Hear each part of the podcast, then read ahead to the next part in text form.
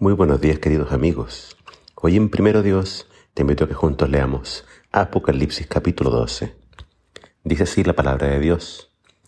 Entonces apareció en el cielo una señal maravillosa. Una mujer revestida del sol, con la luna bajo sus pies y una corona de dos estrellas en la cabeza. Estaba embarazada y gritaba con dolores de parto. De pronto apareció en el cielo otra señal un enorme dragón rojo con siete cabezas, diez cuernos y una corona en cada cabeza, con la cual arrastró tras sí una tercera parte de las estrellas y las arrojó sobre la tierra.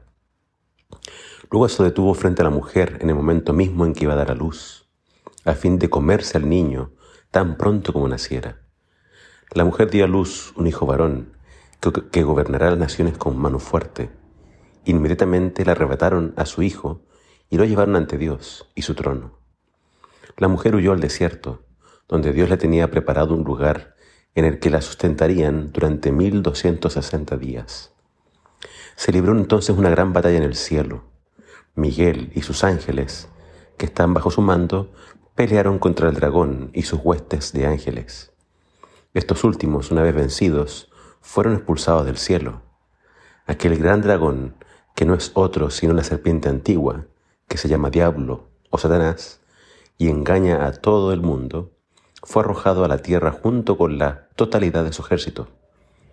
Entonces escuché que una potente voz proclamaba en el cielo, al fin llegó la salvación, el poder y el reino de nuestro Dios y la autoridad de su Cristo, porque el acusador de nuestros hermanos, el que los acusaba día y noche ante Dios, ha sido expulsado del cielo. Ellos lo vencieron con la sangre del cordero y por el mensaje del que dieron testimonio, pues teniendo en poco sus vidas, no evitaron la muerte. Regocíjense, oh cielos, regocíjense, habitantes de los cielos. Pero pobre de ustedes, habitantes de la tierra y del mar, porque el diablo ha bajado, rabiando de furia, por, por el poco tiempo que le queda. Cuando el dragón vio que lo habían arrojado a la tierra, corrió en persecución de la mujer que dio luz al niño pero la mujer recibió dos alas de la gran águila y pudo volar al lugar que se le había preparado en el desierto, donde durante tres años y medio la habrían de sustentar, lejos de la serpiente. La serpiente que iba tras la mujer arrojó por su hocico un caudal de agua que corrió como torrente hacia la mujer, pero la tierra, para ayudarla, abrió la boca y se tragó el torrente.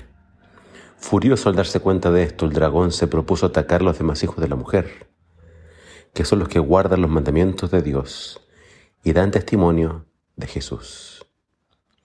El capítulo 12, que podría ser considerado como el centro del libro del Apocalipsis, nos muestra en forma muy detallada y específica el gran conflicto entre Cristo y Satanás. Lo primero que debemos entender es que a Juan se le muestran realidades a través de símbolos. Este capítulo no debe ser entendido literalmente.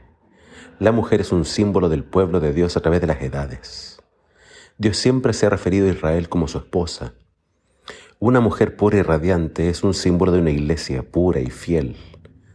Una mujer que se aparta de su marido y se dedica a la prostitución es un símbolo de una iglesia que se alejó de Cristo y de sus enseñanzas y por lo tanto es infiel. Génesis 3.15 profetizaba que un hijo de la mujer nacería y aplastaría la cabeza de la serpiente, que es Satanás. Es por eso que apenas nace este niño, el Mesías, que es el tan esperado Salvador. Satanás procura destruirlo, devorarlo, y lo hace a través del imperio romano. Recordemos que fue Herodes quien quiso matar a Jesús cuando éste era apenas un niño. Pero el texto dice que Jesús fue llevado al cielo y fue entronizado como rey. Este pasaje no nos muestra el ministerio de Jesús en la tierra, se enfoca en su nacimiento y su posterior ascensión al cielo.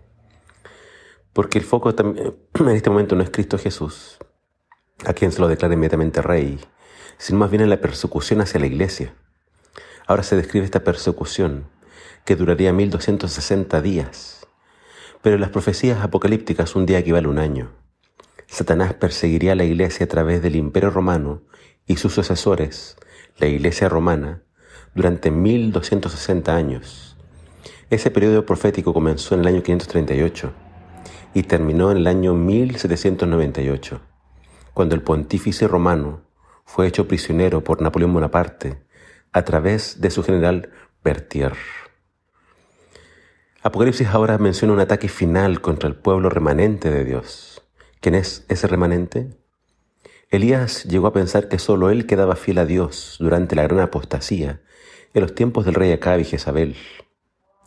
Pero Dios le dijo a él que él tenía un remanente, siete mil rodillas que no se habían postrado ante Baal.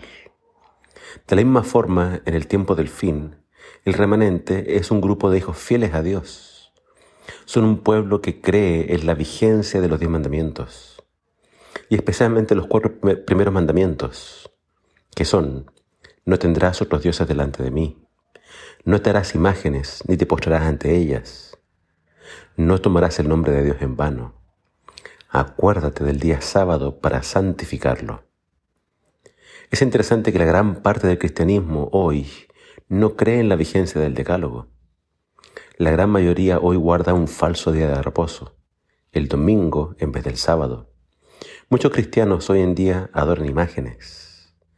El segundo y el cuarto mandamiento están siendo pisoteados por la gran mayoría que profesa ser hijos de Dios.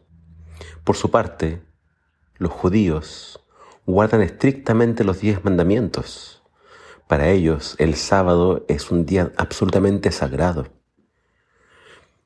Pero en el caso de ellos, ellos guardan los mandamientos, pero ellos no tienen el testimonio de Jesús. Ellos no creen en Jesús. El remanente fiel de Dios, y a quien Satanás atacará con toda su furia en el tiempo del fin, tiene estas dos características. Guarda los mandamientos y tiene el testimonio de Jesús.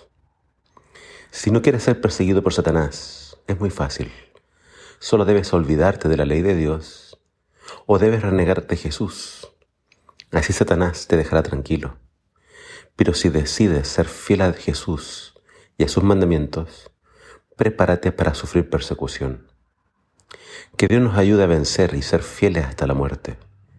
La victoria nos será dada mediante la sangre del Cordero de Dios, Cristo Jesús, nuestro Señor. Que el Señor te bendiga.